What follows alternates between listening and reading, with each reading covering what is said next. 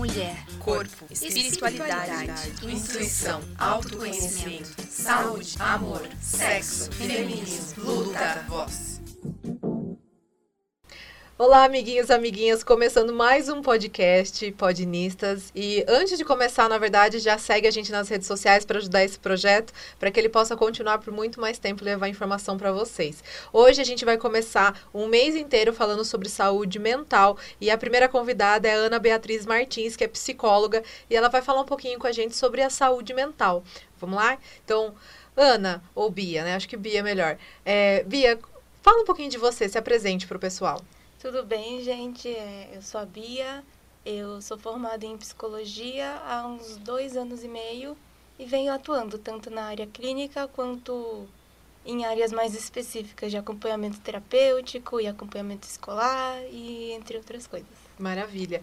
Vamos então direto ao assunto. O que, que é a, a saúde mental? É, saúde mental a gente costuma dizer que é saúde. Uhum. É a gente cuidar tanto que está do lado de fora quanto que está do lado de dentro. E isso implica muitas coisas. A gente cuidar da nossa rotina, a gente respeitar os nossos limites, até coisas mais específicas como tratamento de algum transtorno mental que a gente possa ter, fazer um acompanhamento de alguma fase difícil que a gente está passando, ter uma rede de apoio que a gente possa contar com ela em situações difíceis. Uhum. E é isso, a gente buscar qualidade de vida. Assim como a gente cuida do nosso corpo, a gente cuida e dá atenção ao que está dentro também. Então, é o exercício que a gente faz toda semana, né? Pelo menos três vezes na semana, a gente também teria que ter esse cuidado com a nossa saúde mental. Exatamente. É... A saúde mental ela é um pouco mais específica, né? Do que a saúde física, né? Se a gente for no nutricionista, ela vai falar, faz atividade física pelo menos três vezes na semana uhum. e até uma alimentação específica para você. Às vezes, para mim, pode auxiliar um pouco no, na minha saúde mental, no meu autocuidado, eu ter uma meia hora para fazer a minha skincare no dia. Para algumas outras pessoas, fazer a skincare pode ser um saco. Então, é é, desde as coisas mais específicas que fazem bem pra gente, até a gente chegar num acompanhamento psicológico ou psiquiátrico, tudo isso é cuidar da nossa saúde mental. Então a saúde mental ela começa primeiro com o que a gente gosta e o que a gente não gosta, né? Exatamente. É muito importante a gente ter no nosso dia a dia coisas que a gente gosta. Uhum. Porque é, a gente chama isso na, na área que eu trabalho de reforçadores. Uhum. Que são coisas que a gente tem acesso que a gente ganha durante o nosso dia que fazem com que a gente continue fazendo isso. Então eu faço balé, por que eu continuo indo pro balé? Porque eu gosto, porque eu me sinto bem, porque eu gosto de dançar. Uhum. E é, são coisas assim essenciais, elas tanto para questão de liberação de hormônio que faz a gente se sentir bem, uhum. quanto a gente está fazendo uma atividade que a gente gosta, que a gente se diverte e que a gente simplesmente gosta, que faz bem assim. Então, uhum a gente cuidar dessas coisas no nosso dia a dia já são primordiais, assim, já é a gente começar a se cuidar e, e ir prevenindo que essas coisas, que coisas um pouco mais graves é, possam, acontecer. possam acontecer. E lógico, nem sempre vai prevenir, né? Por exemplo, eu posso cuidar completamente da minha alimentação, mas eu sair pela porta da minha casa, eu tropeçar, tor torcer o tornozelo. Aí eu uhum. preciso de, de ajuda médica também. Sim. Então é importante a gente cuidar do nosso dia a dia, fazer o máximo possível, lógico que não é todo mundo que tem né, esse privilégio de conseguir fazer uma atividade física, de ter acesso a um nutricionista e tudo mais, uhum. mas fazer o possível para você se sentir bem dentro do que está na sua mão, no possível. Então,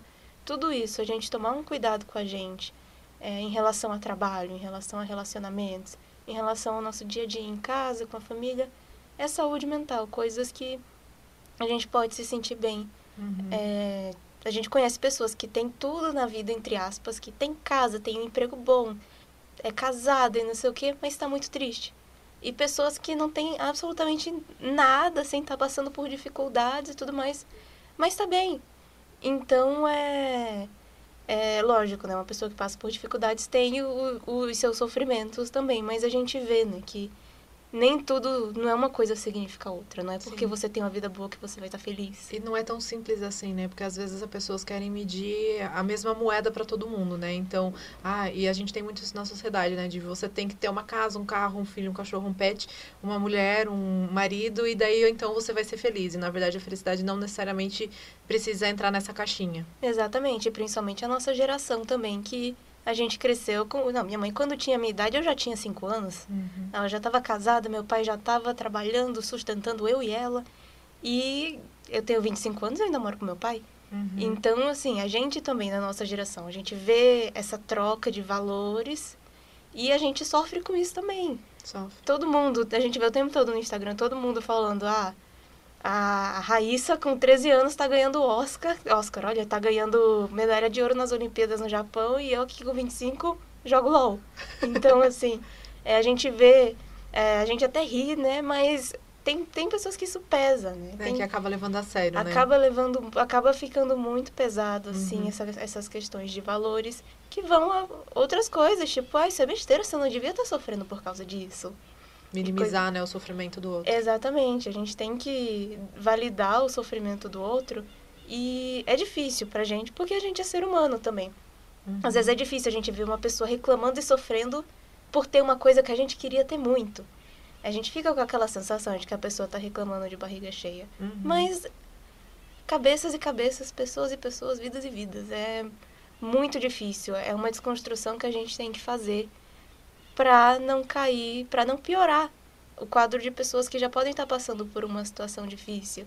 Você acha que um primeiro passo para ter uma saúde mental, primeiro sua, né? Porque eu acho que é importante primeiro a gente cuidar sempre da gente e depois da, do coletivo é a gente é, parar de se comparar e, que, e parar de querer apontar dedos? Uhum, nossa, mas eu acho que isso é a solução para, assim, 70% dos problemas que existem, assim, porque é, a gente vê nem nas, nas próprias redes sociais, existe um grande problema em relação à comparação. Nossa, nos últimos anos aumentou muito o número de pessoas buscando cirurgia plástica, levando como referência a figura do filtro.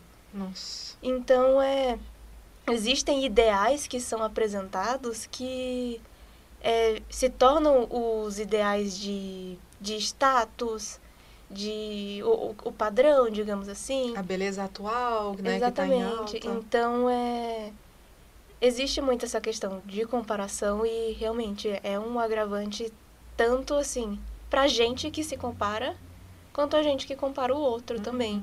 Então isso é ruim pra gente e é ruim pros outros. Tudo que acontece com o, com o outro e a gente o que a gente faz pode fazer mal para eles a gente está sujeito a passar por isso também. Sim. E como que a gente identifica é, quando a gente precisa, por exemplo, de, um, de uma ajuda, né? Antes de a gente desenvolver realmente um transtorno? É, é muito importante, assim, a gente saber identificar quando a gente não está bem. A gente identificar quando é um sofrimento que tudo bem, é normal. É, quando você está triste porque você perdeu algum ente querido ou sofreu alguma perda. É normal a gente ficar triste. Uhum. E acontece, mas é legal a gente conseguir identificar quando isso está extrapolando, sabe? Quando está prejudicando a sua vida. Não só assim com depressão, por exemplo, quando a gente fica ou quando a gente fica muito triste, mas com outras coisas, por exemplo, caraca, ultimamente eu tô bebendo demais. Ou, putz, eu não tô querendo sair faz um bom tempo, meus amigos estão falando que eu tô ficando muito tempo em casa. É, ou simplesmente, nossa, tô esse mês passou eu nem percebi, eu acho que eu não tô muito bem. Então, nem identifica né, o que está acontecendo. Exatamente. E a gente e é um trabalho a gente conseguir desconstruir, a gente conseguir se libertar desses ideais que falam que a gente não pode sofrer. Uhum. Porque a gente vive muito nesse essa, essa vibe aí de, de gratidão, que a gente tem que amar tudo. Gratiluz. Que, gratiluz e tudo mais. Então, é, já agradeceu, já bateu palma pro sol hoje. Uhum. Então, assim, é muito importante a gente saber valorizar as coisas da vida que a gente tem, lógico. Mas imagina para uma pessoa que já tá triste, ela olhar, caraca, eu, eu não. Que horrível que eu sou, eu tenho uma vida perfeita e eu não tô feliz, porque eu não tô uhum. feliz. Então a gente ficar enfiando goela abaixo, essa coisa de raiva e tristeza são ruins, você tem que ser feliz. É péssimo, Sim. péssimo, assim, faz a gente se sentir culpado por estar tá triste. faz a gente achar que isso não merece atenção, faz a, faz a gente ter receio de compartilhar isso uhum. por conta de um julgamento. Eu tenho a impressão de que as pessoas elas acham que existem dois sentimentos, ou você está muito feliz ou você está muito triste. E eu, na verdade, depois de, de, terapias e de conversar com outras pessoas, eu cheguei à conclusão de que, na verdade, a, o, o sentimento ideal que você tem que buscar é uma plenitude. Você não está nem super feliz, nem triste, mas você consegue identificar os dois sentimentos, né? E você consegue é, passar os momentos em que você vai estar em um e em outro e continuar vivendo, né? Que eu acho que é o mais importante, a gente superar a, a, os dois sentimentos e continuar se sentindo bem de uma forma geral, né? Sim, a gente busca isso, assim, é... até nas pessoas que têm os transtornos mentais. Esses transtornos, eles são crônicos. Uma pessoa que tem déficit de atenção, ela sempre vai ter déficit de atenção. E uma pessoa que tem depressão é um transtorno crônico também. Mas o que a gente tem que trabalhar é você conseguir viver, viver com isso, você conseguir lidar com isso. Uhum. Você saber quando você está começando a ter um episódio, e aí você saber o que te faz bem, o que você precisa fazer para esse episódio não, não se esticar em um episódio, em uma depressão maior. Sim. Então, é, quando a gente tem déficit de atenção, eu sempre esqueço a chave de casa. Então, eu vou criar aqui um jeitinho, vou colocar a chave no lugar específico para que eu nunca esqueça. Uhum. Então, é a gente conseguir conviver com isso. E a gente saber que os altos e baixos fazem parte da vida. Sim. Mas é importante que eles não sejam algo que derrubam a gente, que a gente sofra demais. Uhum. Eles existem, mas que a gente tem essa noção de que a gente consegue conviver com isso de maneira saudável, lógico. Sim. Se não tá saudável, é saudável, a gente precisa buscar ajuda. É, eu vejo assim, vendo, não sei, trazendo às vezes para ajudar as pessoas de uma forma palpável, assim. Eu passo por psicólogo, já vai fazer acho que sei, acho que uns quatro, cinco meses. Até então eu nunca tinha realmente sentido a necessidade. Eu tenho a, a, minha irmã é a minha rede de apoio maior assim. Então sempre que eu me sentia meio triste, meio ruim, tenho amigas também que são maravilhosas na minha vida, então elas sempre foram minha rede de apoio. E quando eu comecei a identificar que tinha assuntos, por exemplo, de que para mim era muito difícil conversar sobre, eu falei, então eu acho que tem uma questão aí e foi isso que eu mesmo levei para para psicóloga. Foi muito engraçado que ela até fala para mim assim, que é, eu não sei nem se é ético, na verdade, mas ela fala assim, é, ela trata homens e mulheres, e daí ela fala assim, é engraçado que, né, ela trata bastante casais e sobre relacionamentos. E ela falou assim, é engraçado que quando uma mulher traz um, um problema, às vezes em uma, duas sessões a gente já superou esse problema e a gente já está em outro. E ela fala que tem, tem alguns pacientes homens mesmo que acabam demorando, se estendendo mais em alguns assuntos e acabam voltando. Então é, é um processo mesmo, né? as pessoas acham que eu vou participar de uma sessão, duas sessões e resolvi. E na verdade não é assim. Como que, que a gente consegue explicar mais ou menos para essas pessoas que às vezes têm até uma ansiedade, né, para resolver logo, como que é um processo de, de tratamento mesmo? É, essa questão assim que a gente geralmente espera que tenha começo, meio e fim, isso é uma sequela do modelo médico que a gente tem. Geralmente é, você vai na fisioterapia, você, você tem a quantidade de sessões para você melhorar daquele problema. Você tá com câncer, você tem uma quantidade de sessões de rádio quimioterapia para até resolver aquele problema. Uhum. E a psicoterapia é um modelo diferente porque não vai resolver um problema. Eu, eu até uso até esse exemplo, eu falo assim, a gente não vai resolver em um, dois anos um problema que você vem é, negando há 15 anos. Uhum. Então, é uma coisa difícil. Sabe, tudo aquilo que você estava escondendo debaixo do tapete, você vai vir na terapia e eu quero cavar tudo. Uhum. A gente vai abrir todas, todas essas feridas. A gente precisa entrar. E vai doer. E, e vai, vai, ser ruim, doer. provavelmente, a princípio. Exatamente. A psicoterapia, no começo, assim, para algumas pessoas é difícil, porque a gente precisa conversar sobre coisas que a gente passa muito tempo escondendo por motivos de, às vezes, a gente não quer aceitar que a gente está com aquela dificuldade, porque a gente tem toda uma cultura que ensina a gente que a gente não pode ter problemas que a gente tem que aguentar, aquele smile through the pain, sabe? Uhum. Então, é, tem toda essa desconstrução. A gente sempre fala, aceitar que você precisa já é o começo, assim, que você Sim. precisa de ajuda. E aí, é, existem pessoas que ficam muitos anos, né, na terapia eu geralmente faço assim, se em 3, 4 anos a pessoa está em acompanhamento comigo e a gente ainda está trabalhando a mesma queixa do começo, eu encaminho. Porque ó, a gente está muito tempo junto, o que eu estou fazendo talvez não esteja te ajudando. Então, eu encaminho. Uhum. Mas se eu já estou há um tempo com a pessoa e essa pessoa, a gente conseguiu achar uma solução, superar aquela queixa inicial e ela continuou comigo para ir acompanhando as coisas que vão surgindo na vida naquele período, tudo bem. Pode, pode ficar na terapia por quanto tempo a pessoa quiser. Então, é, é um processo muito individual. Uhum. Tem pessoas que fazem a terapia, ah, eu vou fazer a terapia por uns seis meses porque meu pai morreu e eu estou muito triste. E às vezes aqueles seis meses resolve para ela trabalhar melhor o luto. Uhum. Às vezes uma pessoa fica anos na terapia porque gosta de conversar.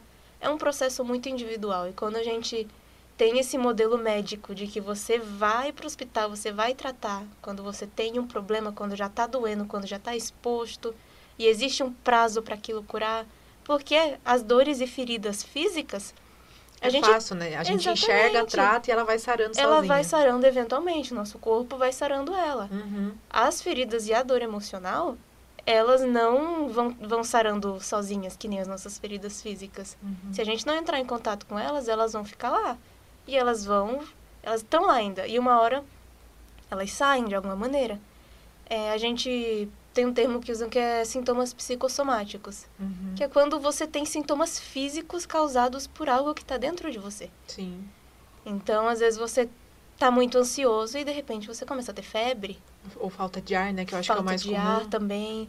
Então, é, acontece isso. Se não sai pela sua boca, vai sair de outra maneira a cabeça é a dona do corpo todo, né? Então, se a nossa cabeça não tá boa e ela precisa de ajuda, provavelmente ela vai mandar algum sinal, né? Pra gente identificar mesmo, se a gente não conseguir, se ela não conseguiu, né? Pela propriamente os pensamentos te mostrar que você precisava de uma ajuda, ela vai passar pro corpo, né? Não, com certeza. E foi feita uma pesquisa um tempo atrás, é, para falar sobre, justamente para pesquisar sobre como que o nosso cérebro trabalha a questão da rejeição.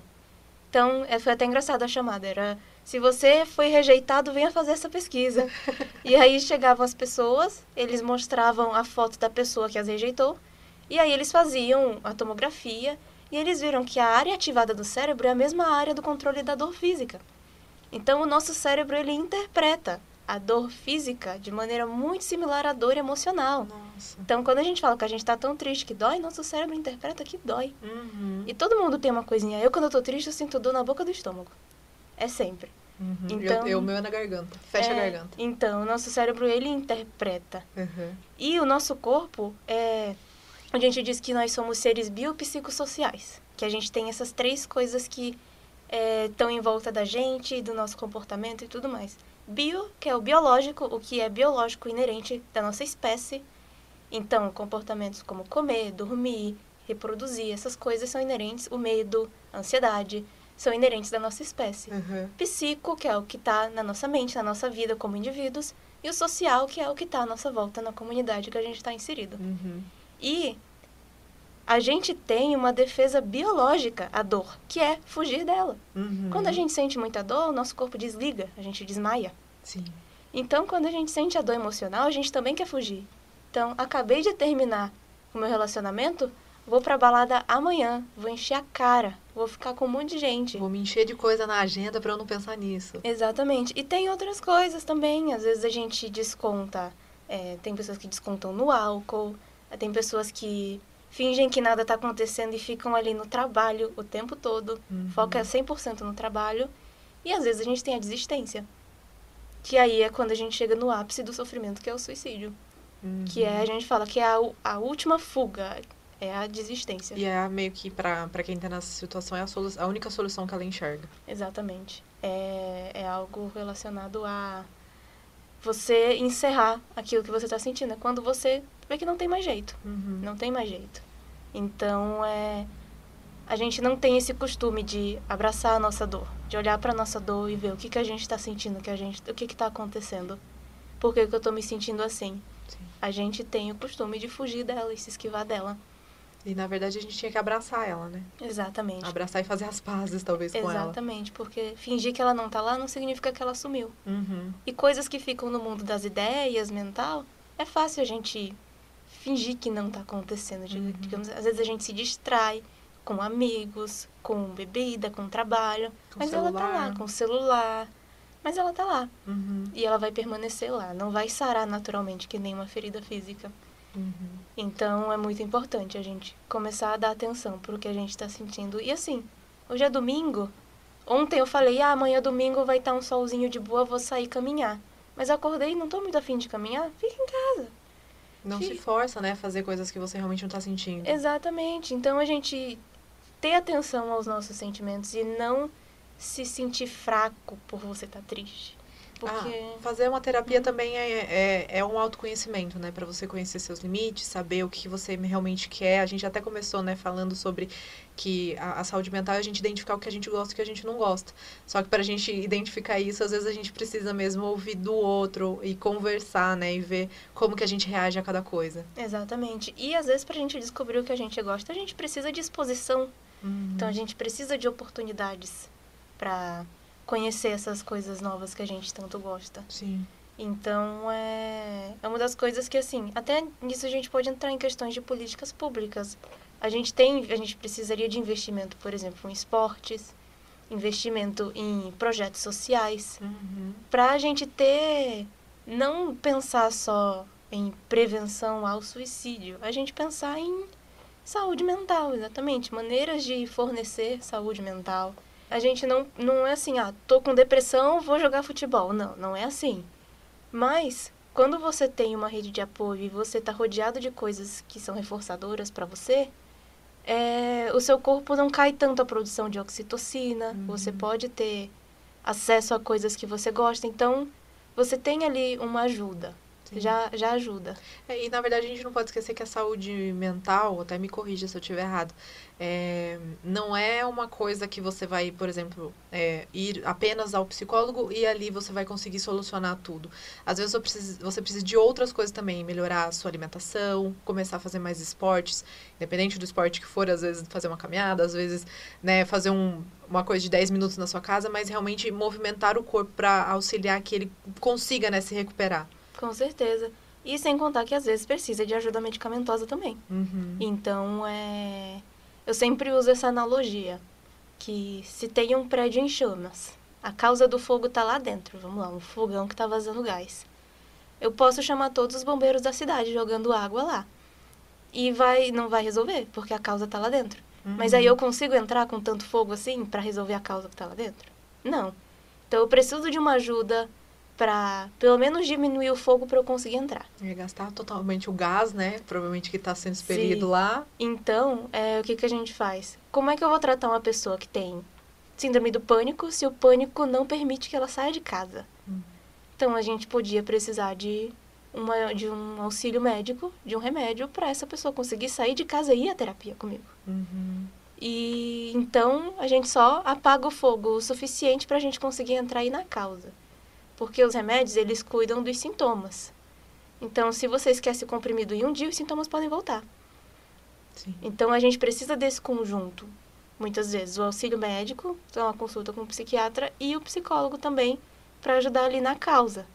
Porque fica uma coisa meio assistencialista, né? Você uhum. segura, controla os sintomas, mas a causa mesmo lá dentro continua. continua. Então, precisa muito desse conjunto. A gente precisa de uma, uma rede de apoio multidisciplinar.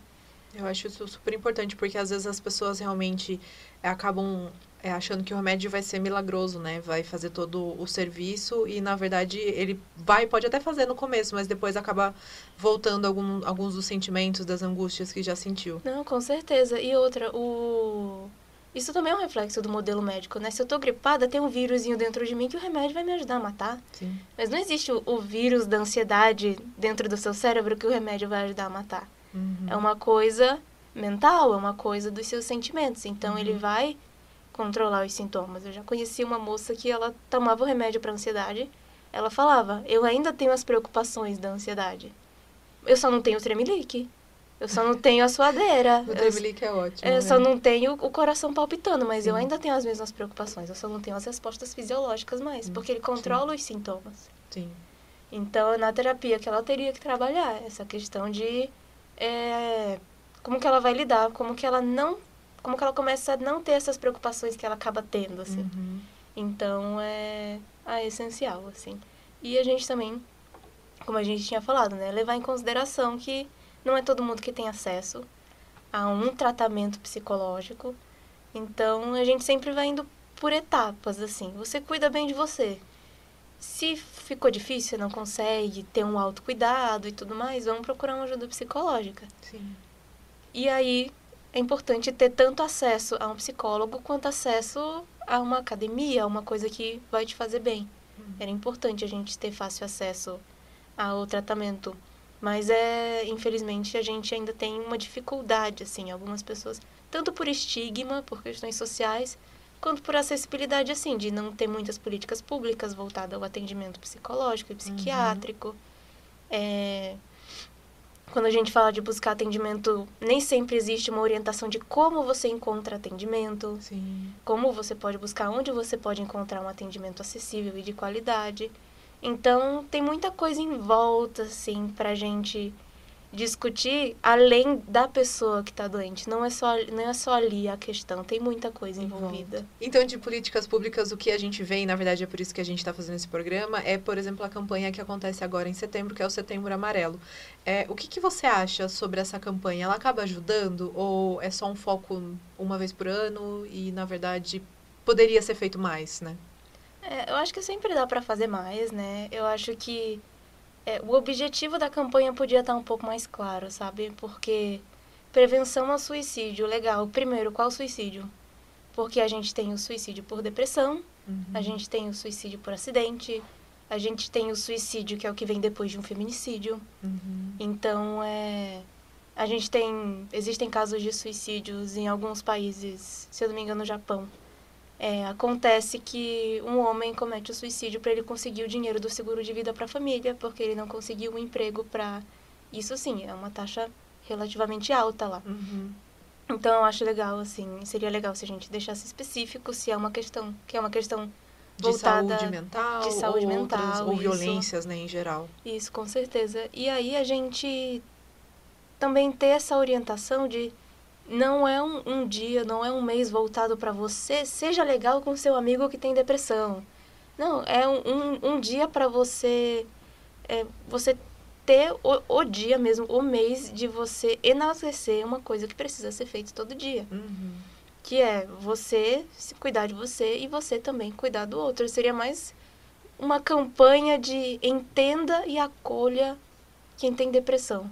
Então você acha que falta informação mesmo, né, nesse... Sim. Porque eu, eu vejo como um projeto, uma campanha, né? Então, é, falta talvez um guia, que nem você falou, de como a pessoa procura ajuda, como a pessoa identifica, né, que talvez ela precise dessa ajuda, e não e menos do que às vezes a gente vê nas redes sociais de todo mundo postando alguma coisa de amarelo e falando para ser empática, sendo que é um, um, né, uma qualidade que todo mundo deveria ter todos os dias. Não, todo é empatia, empatia, todo mundo tem que ter empatia, mas é, a gente fala muito de empatia, mas a gente vê o tempo todo coisas como o filho lá da Valkyrie de 16 anos que cometeu suicídio por conta de cyberbullying. Uhum. A gente vê é, a Luísa Sonza sendo atacada por ter se divorciado. Uhum. Então, é, a gente fala muito de empatia, mas ao mesmo tempo a gente vê muita crueldade também. Sim. E ninguém faz nada. Se você conversa com uma pessoa... Eu nunca conheci ninguém que atacou a Luísa Sonza, por exemplo. Eu também não. Então, todo mundo que fala com a gente é lindo, maravilhoso. Sim. Mas é, existe essa questão. E sim, eu acredito que essa campanha poderia ser um pouco mais voltada para orientação do que você, como amigo, pode fazer. Porque, Uhum. lógico, a gente não pode exigir de um amigo um- um- uma postura de psicólogo. Sim. Porque a gente passa cinco anos fazendo isso. A gente passa cinco anos, no mínimo, estudando e a gente ainda tem as nossas restrições. Então, Uhum. quando a minha mãe teve depressão pós-parto, eu não consegui ajudar ela. Porque é minha mãe. É diferente de ser uma pessoa que eu construí ali uma relação profissional, que eu tô ali para ajudar ela, e uma pessoa que eu amo, que me criou, que eu tenho uma relação emocional. Então, nem a gente que é psicólogo consegue ajudar todo mundo que está à nossa volta. Imagina quem não é psicólogo e que está tentando ajudar um amigo. Uhum. Então, é muito importante a gente cuidar bem da gente, pra gente evitar, tentar ao máximo, né, evitar que essas coisas aconteçam com a gente, e a gente também tá bem pra conseguir acolher uma pessoa que precisa da nossa ajuda também. Sim. A gente saber os nossos limites, a gente saber quando a gente não dá conta, porque senão ao invés de uma pessoa mal viram duas. Então, a gente saber qual que é o nosso papel como amigo. E a gente saber, se a gente não tiver bem pra acolher aquela pessoa, a gente saber ao menos orientar. Então, se chegar um amigo seu falando que tá com pensamentos suicidas, o que que você faria? Assim, você sabia dizer, vai pra tal lugar que lá tem atendimento e lá você consegue um atendimento médico? Uhum.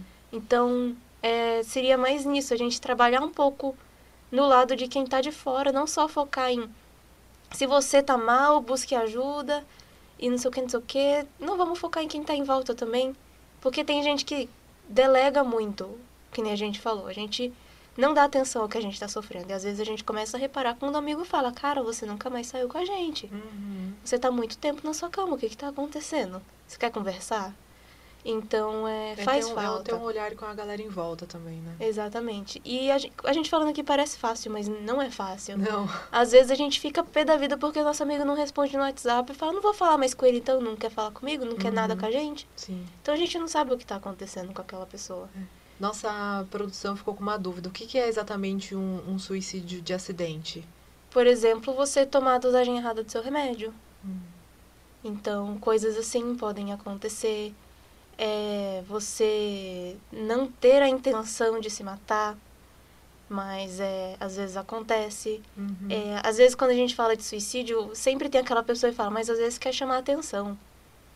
Então, assim, é, eu vi uma professora em uma aula uma vez falando que ela já acompanhou um caso que uma família falou: meu filho de 9 anos tentou suicídio mas a gente não vai levar ele para terapia, porque a gente sabe que é só atenção. Nossa, gente, que preocupante isso. Então, é, a gente fala, primeiro, você fez uma análise clínica para concluir que foi atenção? E segundo, pode ter sido por atenção? Pode. Mas não olha para ele. O que está acontecendo dentro da sua casa para o seu filho de 9 anos sentir que ele precisa quase morrer para a mãe olhar para ele? Uhum. Então, pode acontecer como um, uma tentativa de des desesperadora de conseguir pedir socorro, de conseguir uma atenção. Porque quando a gente fala de depressão, a gente está falando de uma pessoa que durante a vida ela provavelmente sofreu muitas punições. Então, quando a gente acaba passando por umas situações ruins, a gente quer evitar essas situações. Só que a gente acaba evitando coisas que estão relacionadas. Então, vai só se esquivando vai só, evitar vai só fugindo, sentimento. fugindo. Então, ó, não vou sair sexta noite porque da última vez que eu saí deu problema. Então, ah, fiquei com uma pessoa e deu errado, então vou para outra balada. Aí acaba que você evita mais ir pra balada. Uhum. Aí acaba que você evita sair ao ponto de sair da cama. Se eu sair da cama, alguma coisa vai, vai acontecer, uma coisa ruim acontece. Sim. Então você fica cercado de coisas ruins, assim, as coisas boas que você tem na vida perdem o valor. Quando a gente tem muitas coisas ruins à nossa volta.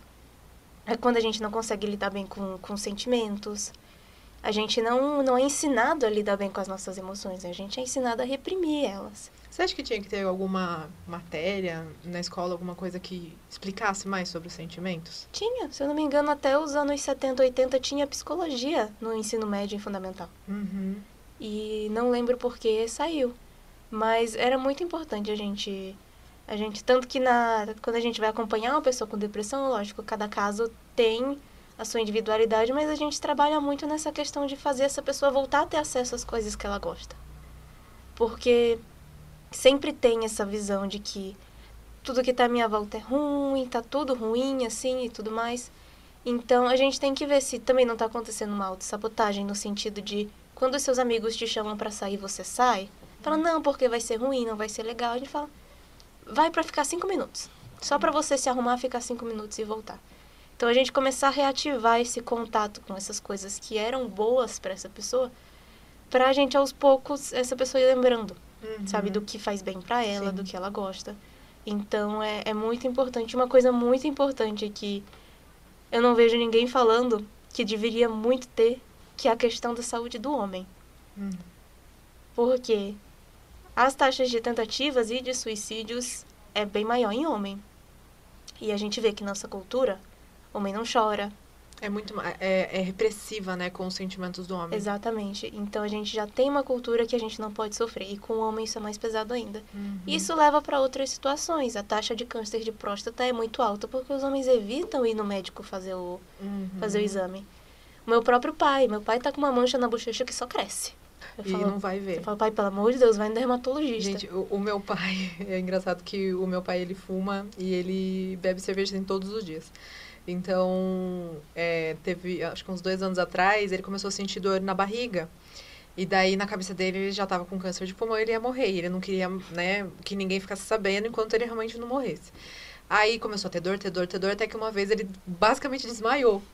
Aí ele foi ver era uma pedra na vesícula. Então, assim, o problema era minúsculo, mas ele ficou pelo menos seis meses sentindo dor para daí ele decidir fazer alguma coisa por conta de, tipo, não, já, tipo, tá tudo certo, já, já, já, tá, já tá feito o meu futuro, sabe? Uma coisa assim que não faz sentido. Sim, é, meu pai fala, não, só vou pro hospital quando é tiro. Nossa, meu Deus. Bom, então, recadinho para os homens. Se cuidem, por favor, cuidem de vocês, né? Porque a gente sabe, lógico, e isso é uma uma das coisas que a gente precisa, inclusive, conversar aqui, é que a gente bota muita pressão, né, em cima. A gente não, eu não boto. A sociedade acaba botando muita pressão nos homens de tipo, ah, eles têm que ser o provedor, eles têm que ser os machões, eles têm que, né, ser, sei lá, indestrutíveis e isso não existe, né? Somos seres humanos e precisamos aceitar a nossa vulnerabilidade. Exatamente. Né? Então, se cuidem, por favor. Tá liberado de chorar. Tá Pode liberado chorar, de chorar. Fica à vontade. Tá liberado chorar no ombro de um amigo, chegar, mano, eu não tô bem, bora sair, bora uhum. conversar.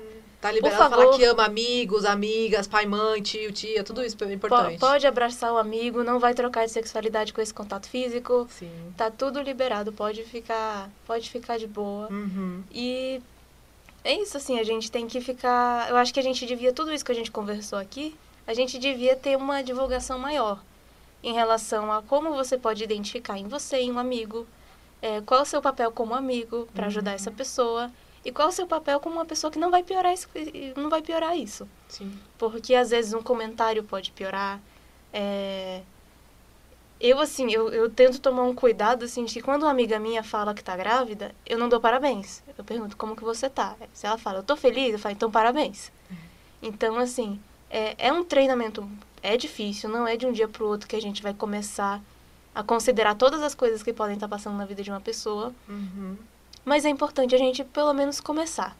E aí a gente não focar só na pessoa que já está doente. Vamos então é, tentar ampliar. Tem muita coisa que envolve ali uma pessoa que está com depressão. Sim. Tem a vida dela, tem a nossa cultura, tem muita coisa. Então vamos, vamos apertar aí o governo para investir em projetos sociais, para investir em políticas públicas que foquem em saúde mental, porque a gente tem acesso gratuito à psicoterapia? Tem, a gente tem os CAPs. Uhum. Mas é, é, focado, é focado em casos mais graves, mais extremos, e às vezes não tem vaga. Sim. Então, e geralmente você tem que passar por uma OBS antes de ir para o CAPS. Então, é, é muito importante a gente não só falar da pessoa que está mal, mas a gente falar como a gente ajudar, não só vai lá no psicólogo. Sim. Porque dá um caminho, né, para ela. Dá um caminho, dá um caminho para ela começar a se cuidar e a gente criar estratégias para a gente se cuidar, mantendo a nossa saúde mental mesmo, porque... Com certeza. Exatamente. Só dizer, se você estiver sentindo isso, busque ajuda. Beleza. É, é muito aberto, né? Muito aberto, muito aberto. Mas e aí, como é que eu aceito que eu estou sentindo isso? Como é que eu procuro essa ajuda? Uhum. Como é que eu uhum. identifico qual é a ajuda que eu preciso? Com quem eu converso? Sim. O que, que isso significa? O que, que é isso que eu estou sentindo? Isso é uma doença? Isso é uma fase? O que, que é isso? Né? Então, é buscar ajuda que for, assim, e não, não desistir. Antes de qualquer coisa, antes de falar de qualquer técnica, de psicólogo, de qualquer técnica, assim, é não desistir de buscar ajuda. Sim. Não Porque... se aceitar por estar sentindo aquilo, né? Não aceitar que aquilo é normal. Acho que é, o, acho que é o princípio, né? Que às vezes a gente acha que é normal, as pessoas vão falar que é frescura, mas se tá ruim, não é normal. Exatamente. Eu sempre uso o exemplo de uma cena lá do Divertidamente, que eles estão lá na biblioteca de memórias, uhum. tem lá a fileirinha das memórias felizes, e aí a tristeza vai passando a mão e as memórias felizes vão ficando tristes. tristes. Então, a depressão, ela é um transtorno mental, ela é uma doença. Então eu sempre falo, você tem a sua visão das coisas. Quando você está com depressão, é como se você colocasse um óculos que muda a sua visão das coisas. Uhum. Então, é muito legal você conseguir olhar assim, eu não costumava querer ficar o dia inteiro na cama. O que está acontecendo? Você ter essa noção de que você tá mal não é não é quem você é. Se você tem depressão, uma pessoa deprimida não é quem você é. Você tem uma doença e você precisa de acompanhamento.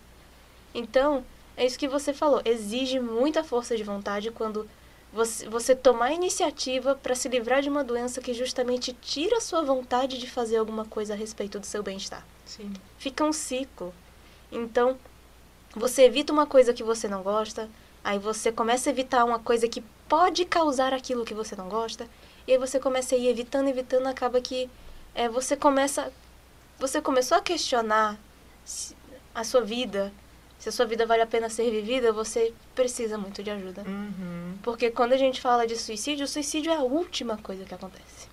É quando, assim, não, não tem mais jeito. A pessoa... Já passou por todo, tudo isso que você falou, né? Exatamente. Ela já evitou, já, já identificou que tem uma coisa que ela não gosta, ela já sentiu todas as angústias e os sentimentos que ela tem já de tá com dor. Já tá com dor. Então, é, a gente não pode cuidar só do problema, só ali do, do da consequência. A gente tem que ir lá atrás. Sim. O que, que a gente pode fazer para auxiliar na saúde mental? Resolver o que provavelmente despertou isso para daí Exatamente. hoje se liberar disso. Exatamente, lógico, a gente não pode ir na casa de, qual, de todo mundo e resolver a briga dos pais que pode estar entristecendo o filho. Não. Uhum. Mas o que a gente pode fazer é cada vez mais orientar. A gente já tem um sistema de saúde. É a mesma questão do SUS. É lindo ali no papel, mas a gente tem que cuidar da execução. Uhum. Então a gente aprimorar principalmente as políticas públicas que auxiliem na saúde mental a gente aprimorar, melhorar a divulgação em relação ao que é a depressão, como lidar com a depressão, como ajudar uma pessoa que, dá, que tem depressão dentro das suas possibilidades, dentro do seu papel como amigo que está ali do lado. E a gente fornecer, fornecer acompanhamento profissional. Com certeza. E tentar ao máximo se livrar de todos esses estigmas que, infelizmente, estão aí só para atrapalhar. Sim, a nossa equipe quer dar uma palhinha. Quer falar mais alto, tá? Pra não. Deixa eu te perguntar, Bia. Eu tenho duas amigas em específicos que são muito relutantes com, com terapia. Uhum. Assim, extremo. É, por motivos diferentes. A primeira, por não, não ter compatibilidade com as ideias da, do terapeuta com o qual ela foi. E por conta disso, ela pensa que essa experiência dela foi terrível e ela desistiu basicamente de procurar um novo profissional para ajudar. E a outra, ela frequentou cinco, seis meses é, um terapeuta e ela sentiu que nada acontece feijoada, que a vida dela não avançou, tudo mais, e por conta disso ela acha que psicologia não funciona para ela. Uhum. Então a pergunta que eu tenho é se terapia é realmente para todo mundo, se, se pode existir pessoa que não vá mesmo conseguir frequentar um terapeuta e como acolher essas pessoas que não querem fazer terapia, como tentar incentivar com que elas busquem essa ajuda. É, a gente vê muitas pessoas falando, né, que todo mundo precisa de terapia, mas eu discordo. Eu sinto que algumas pessoas de fato não precisam. Algumas pessoas elas encontraram mecanismos no cotidiano dela que ajudam ela a lidar com os sentimentos dela, porque quando a gente trabalha com uma pessoa com depressão, por exemplo, no, no consultório, a gente trabalha com essa com a- o manejo dos sentimentos. Porque como a gente falou, é, não existe o manejo, uma pessoa que não aceita o término e acaba assassinando a ex- a ex-companheira, essa pessoa não tem nenhum manejo de emoções. Então a gente trabalha essa questão do manejo de emoções. Então, é, algumas pessoas conseguem, elas têm um, um manejo de emoções bom, elas sabem, putz, eu tô meio triste, hoje eu vou ficar de boa comer uma pipoquinha, amanhã eu vou estar melhor. Jovens geralmente não têm essa noção de que isso, isso passa, isso vai passar. Por isso que a- a- o suicídio ele é a, terceira maior causa de morte de homens jovens no Brasil, num país violento. Uhum. Então, assim, é, existe essa dificuldade, assim, em aceitar que a gente tem. é, esse, que a gente precisa de ajuda, é difícil. Então, já é uma barreira. E aí, às vezes, quando a gente busca terapia, a gente não está completamente aberto ainda. Então, é, e às vezes é, a gente sente que a gente precisa de alguma coisa, mas a psicoterapia não necessariamente vai dar o que você precisa. Lógico, dá o que você acha que precisa, no caso. Porque a gente fala, nem sempre a psicoterapia, o psicólogo vai lá passar a mão na sua cabeça. Às vezes a gente escuta umas coisas que doem. Às vezes a gente escuta umas coisas que a gente achava que não era aquilo que a gente precisava escutar. Então, é, a gente já ter essa resistência de aceitar que a gente precisa buscar essa ajuda. E quando a gente busca essa ajuda não é aquilo que a gente estava esperando, a gente pode ter um pouco mais de resistência. Mas é, é importante, assim, tentar, continuar tentando, né? No primeiro caso, né, que a, a colega que teve uma dificuldade, não, não bateu as ideias com a primeira psicóloga e desistiu.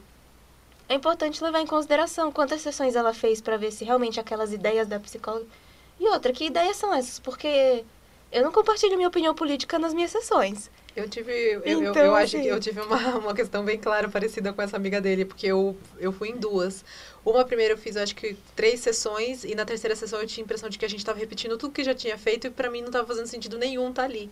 E ela dava opinião sobre minha vida, sabe? Eu também, uhum. daí eu já não consegui. Sim. E essa segunda que eu tô passando agora, eu já, tipo, eu gosto de lá, eu tenho a sensação de que a gente é amiga, e ela é amiga que realmente puxa minha orelha, sabe? Sim. Então daí já, já é melhor para mim. Sim, porque assim, eu não vou dizer que não, ela tem que tentar de novo porque ela precisa. Não, porque de fato ela pode ter ido numa profissional que não, não exerceu o código de ética da forma adequada, uhum. por exemplo. Então, pode ter existido sim é, o santo não bater.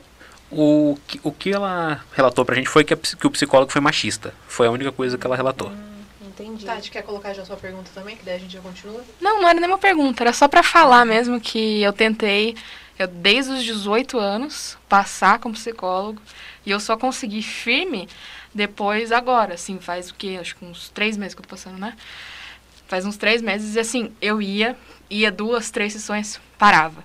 Aí parava, ficava, sei lá, dois, três, quatro meses sem ir, tentava de novo. Mas foi por minha causa que eu não conseguia me abrir, que eu não, não sentia que era o momento certo.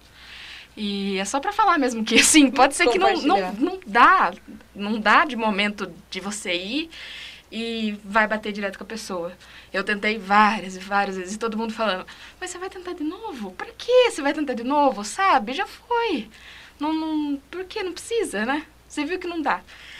E então, assim, eu fui tentando, tentando, tentando, e agora consegui. Amo Suelen maravilhosa. Se você estiver ouvindo este episódio. Não, é, é, muito importante, assim. Além da gente estar tá trabalhando com um profissional de qualidade, o santo bater. Sim. Porque não adianta nada. Eu amar o meu psicólogo, a minha psicóloga. Super legal, acho muito legal a terapia, mas ela não não tá trabalhando comigo, não tá rolando ali um, um desenvolvimento. Eu fiz terapia por muito tempo com uma psicanalista e gostei muito, tenho muito carinho por ela, gosto muito, mas eu cheguei um momento lá que eu falei, olha, eu quero ir daqui para um outro lugar que eu sinto que a gente não vai conseguir. Então, é, então eu encerrei a terapia ali e comecei uma terapia com outra psicóloga que ela tinha um foco maior em o que eu queria conquistar. Uhum. Então é é muito importante a gente tentar, porque uma pessoa que tem é, problema nos ossos, ela precisa ir no ortopedista. Uma pessoa que tem problema na visão, ela precisa ir no oftalmo. Então, uma pessoa com transtornos mentais, ela precisa ir no profissional da saúde mental.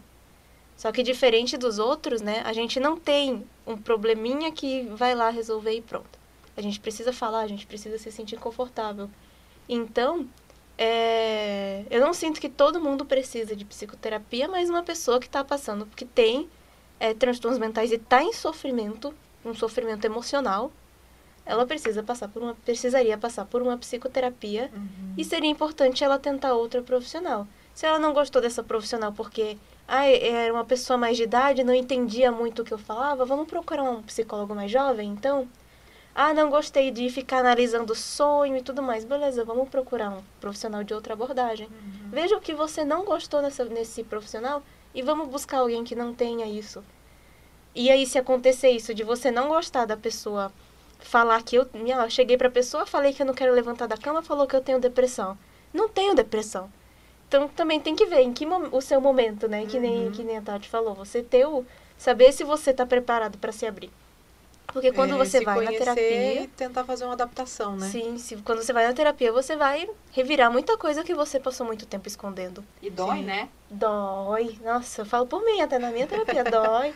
É igual minha avó gosta de. Minha, minha avó tem depressão maior, assim. Desde que eu nasci, a minha avó tem depressão. Uhum. Se meu tio não for no posto de saúde pegar o remédio dela, ela fica na rede o dia inteiro. E ela fala que não vai no psicólogo porque a gente, se eu for no psicólogo, ele vai achar problema. Eu falo, não vai achar problema, ele já tá lá. Aí é. ele só vai falar para você, olha, isso existe. Só vamos curar, né? Tá ele... escondidinho, vamos cuidar, porque Sim. tá escondidinho ali, mas você não tá vendo, mas ele tá respingando ali naquilo uhum. que você tá uhum. falando. Então, é, eu não, não sou desse discurso que todo mundo tem que fazer psicoterapia. Fica até tendencioso porque é meu peixe que eu tô vendendo. mas é, eu acho importante a gente tentar quando a gente quer quando a gente precisa, até a gente encontrar um que possa ajudar a gente e, e não desistir. Uhum. Porque de fato, como a gente falou, não é em seis meses que a gente vai resolver um problema que a gente pode estar carregando a vida inteira. Então, às vezes, demora para andar mesmo. Uhum. Demora. Mas se você estiver fazendo um acompanhamento em que é, psicólogo não vai ler sua mente. Você não vai lá sentar e ficar calado e ele tem que resolver seu problema. Psicólogo, a gente tem que trabalhar em conjunto.